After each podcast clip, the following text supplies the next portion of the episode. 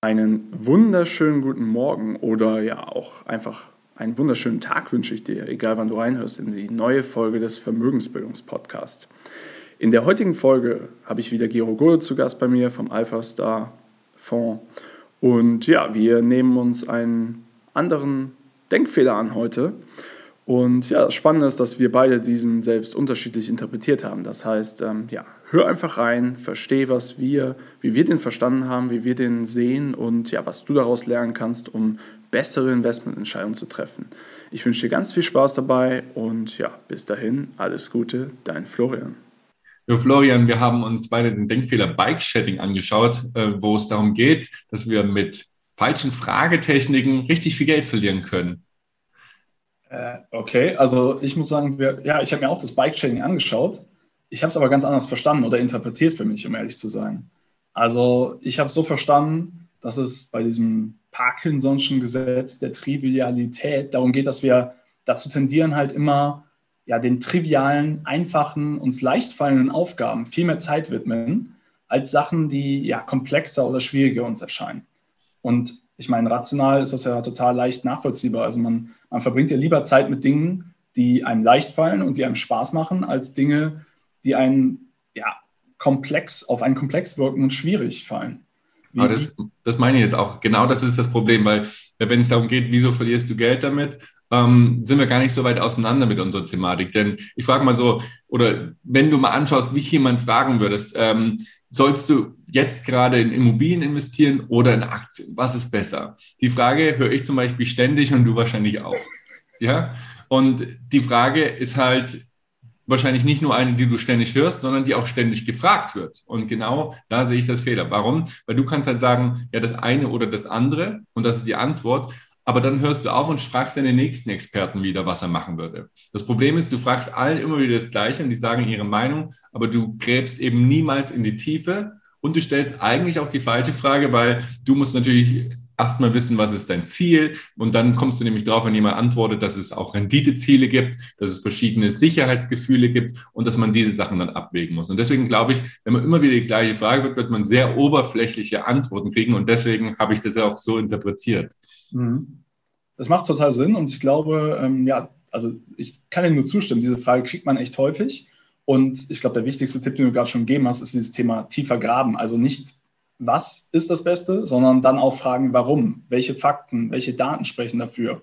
Und das im Gesamtkontext sehen, was will ich eigentlich erreichen, wo geht die Reise hin. Also, Gero, ich habe das Ganze wirklich ein bisschen anders interpretiert einfach, aber dafür ist ja dieser Austausch auch so wertvoll.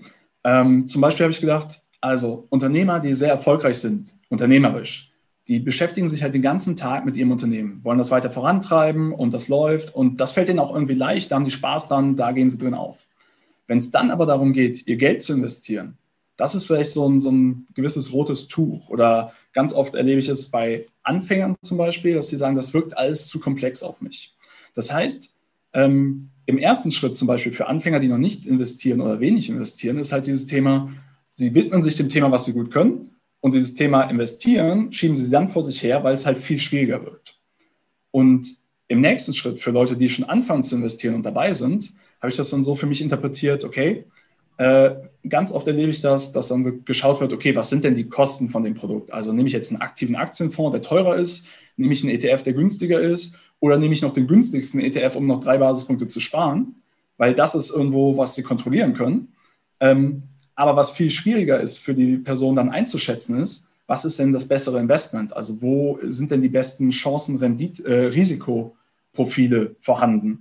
Und so immer dieser, ja, diese Sichtweise, worauf konzentriere ich mich? Die Dinge, die mir leicht fallen und die Dinge bei der Geldanlage, die mir schwieriger fallen, da weiche ich dann eher von ab. Und nachher habe ich gar nicht mehr die Zeit dazu. Also ich mache erst die leichten Dinge und dann ist der Tag schon wieder rum. Und so läuft ein Tag nach dem anderen ab.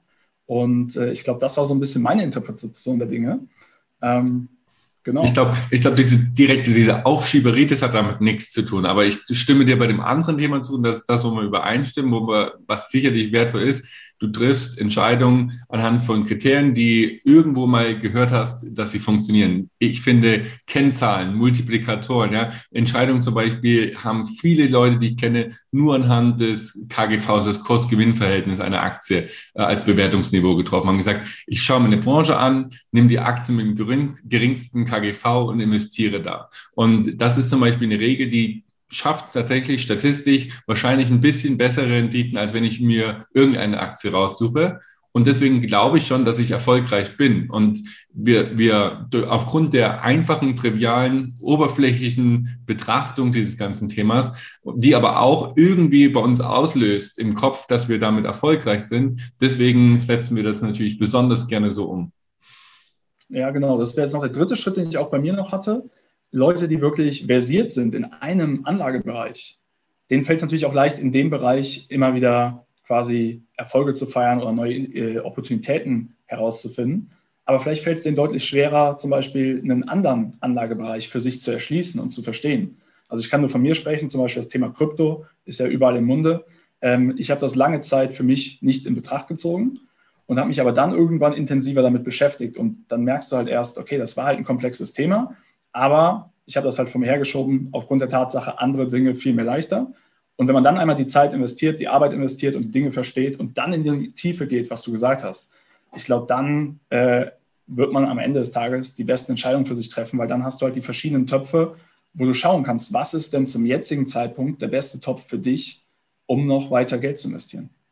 Also kann man sagen, du brauchst am Ende eine klare Agenda. Du kannst beim Thema bleiben, dann dir einen Fahrplan bauen, wo du langfahren willst und dann aber an diesen Stellen tiefer graben, sodass du die gleiche Frage nicht mehrfach fragst und dich traust, mehr zu verstehen, als du bisher verstanden hast und damit vielleicht auch so ein bisschen anstrebst, zum Experte zu werden, was dann auf jeden Fall verhindert, dass wir an der Oberfläche kratzen. Ja, wäre ich voll bei dir, genau. Oder man kann alternativ einfach uns beiden hier regelmäßig immer zuhören, Montag früh, und dann den Podcast oder YouTube genießen und dadurch Stück für Stück tiefer graben, ohne selber graben zu müssen.